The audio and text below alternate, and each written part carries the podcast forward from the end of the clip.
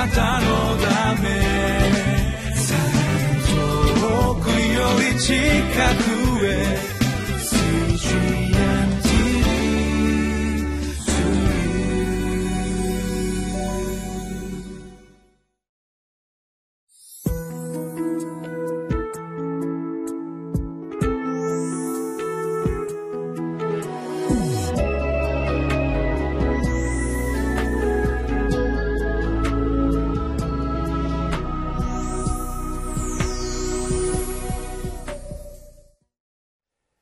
皆さんこんにちは。ニューホープ千葉の牧師住谷です。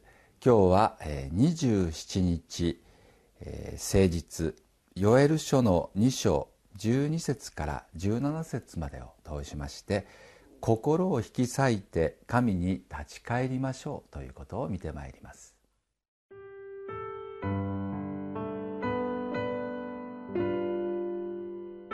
ヨエル書2章12節から17節しかし今、主の蜜げ、心を尽くし、断食と涙と嘆きとをもって私に立ち返れ。あなた方の着物ではなく、あなた方の心を引き裂け。あなた方の神、主に立ち返れ。主は情け深く、憐れみ深く、怒るのに遅く、恵み豊かで、災いを思い直してくださるからだ。主が思い直して憐れみ、その後に祝福を残し、また、あなた方の神、主への穀物の捧げ物と、注ぎの葡萄酒とを残してくださらないと誰が知ろう。シオンで角笛を吹き鳴らせ、断食の布告をし、清めの集会の触れを出せ。民を集め、集会を召集せよ。老人たちを集め、幼子、血のみ子も寄せ集めよ。花婿を寝室から、花嫁を自分の部屋から呼び出せ。主に仕える祭司たちは、神殿の玄関の間と祭壇との間で泣いて言え。主よ、あなたの民を憐れんでください。あなたの譲りの地を諸国の民のそしりとしたり、物笑いの種としたりしないでください。国々の民の間に、彼らの神はどこにいるのかと言わせておいてよいのでしょうか。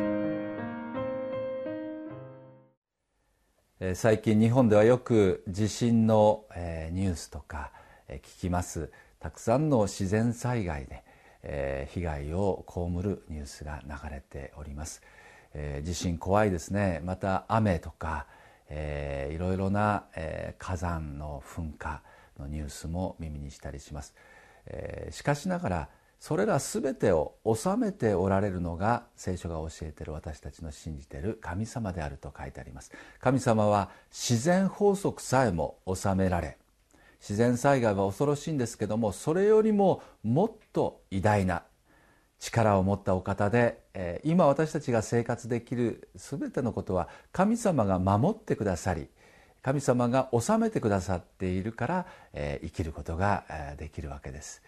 将来のことにおいても神様が全てを治め支配しておられるというのが聖書の大切なポイントなんですがこのヨエル書の予言は、え終わりの時主の日に、え神様が裁きをなさる。ということの予言であります。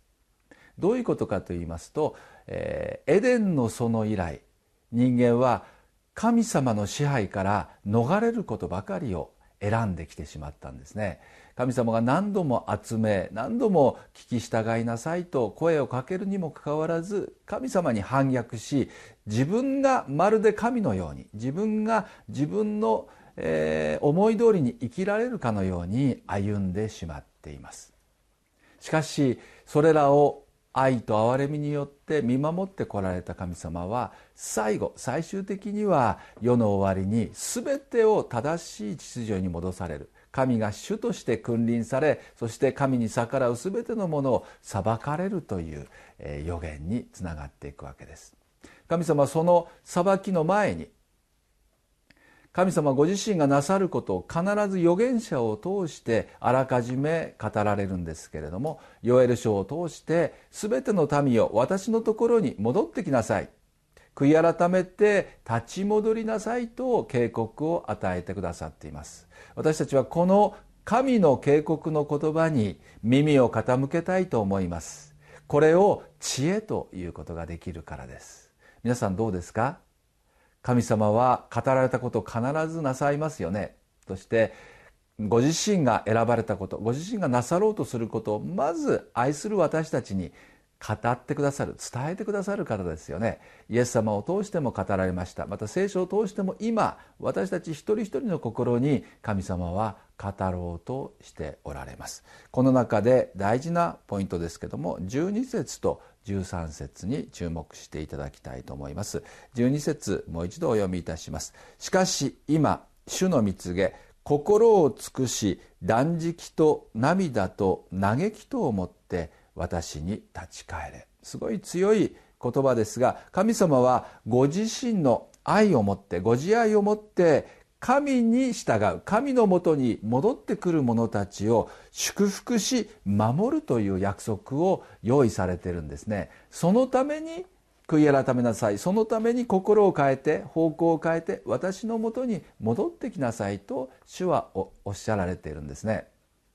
裁きの時を待つんではなく裁きの時が祝福の時になるように回復の時になるように神様は戻れ心を悔い改めなさいというふうに私たちに語っています。13節もお読みします。あなた方の着物ではなくあなた方の心を引き裂け。あなた方の神主に立ち返れ。主は情け深く憐れみ深く怒るのに遅く恵み豊かで災いを思い直してくださるからだ。宝刀息子が、えー、自分のお父さんのところに、えー、悔い改めを持って戻ってきた時のように神様私たちを待っておられます。でもそれは裁くためではなく怒るためではなく私たちを祝福し私たちを抱きしめてくださるためだと聖書は言ってるんですね。ここで大事なポイントがあります、えー、悔い改めについてですが衣を引き裂く悔い改め。これは表現される。表に現れる悔い改めですけども、えー、その本当の意味は表現行動ではなくて真の悔い改めは外側の行いだけではなくて私たちの心の態度を変えるということを神様は求めておられるんです。あなたはどうでしょうか？神とのあなたの関係。あなたは神に対する正しい心の態度を持っていらっしゃいますか？そこが大事なポイントになります。表現周りのことじゃない。日曜日に教会に行けばいい。みんなと一緒にこうただ悔い改めの祈りを捧げればいいということじゃなくてあなたの本当の心はどうですか？悔いてますか？神様ごめんなさい。私は自分勝手でした。私は自己中心でした。私は自分の力で正しい道を歩もうと努力してきました。もしそういう部分があるならば今日一緒に神様の前で真の悔い改めをしてみたいと思います。あなたの心はどうですか？あなたは毎日神様を求めていますか？ダビデは罪を犯しました。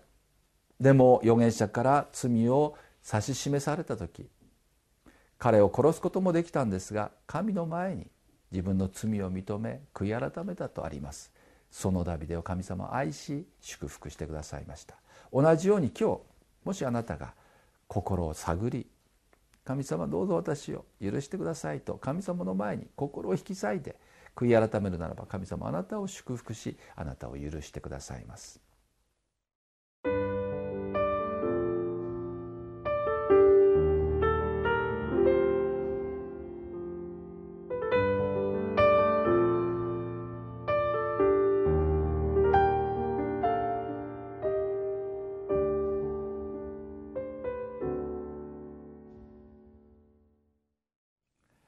かつて、えー、牧会に行き詰まり、えー、自分に自信を失った時にハワイのニューホープという教会を訪れました。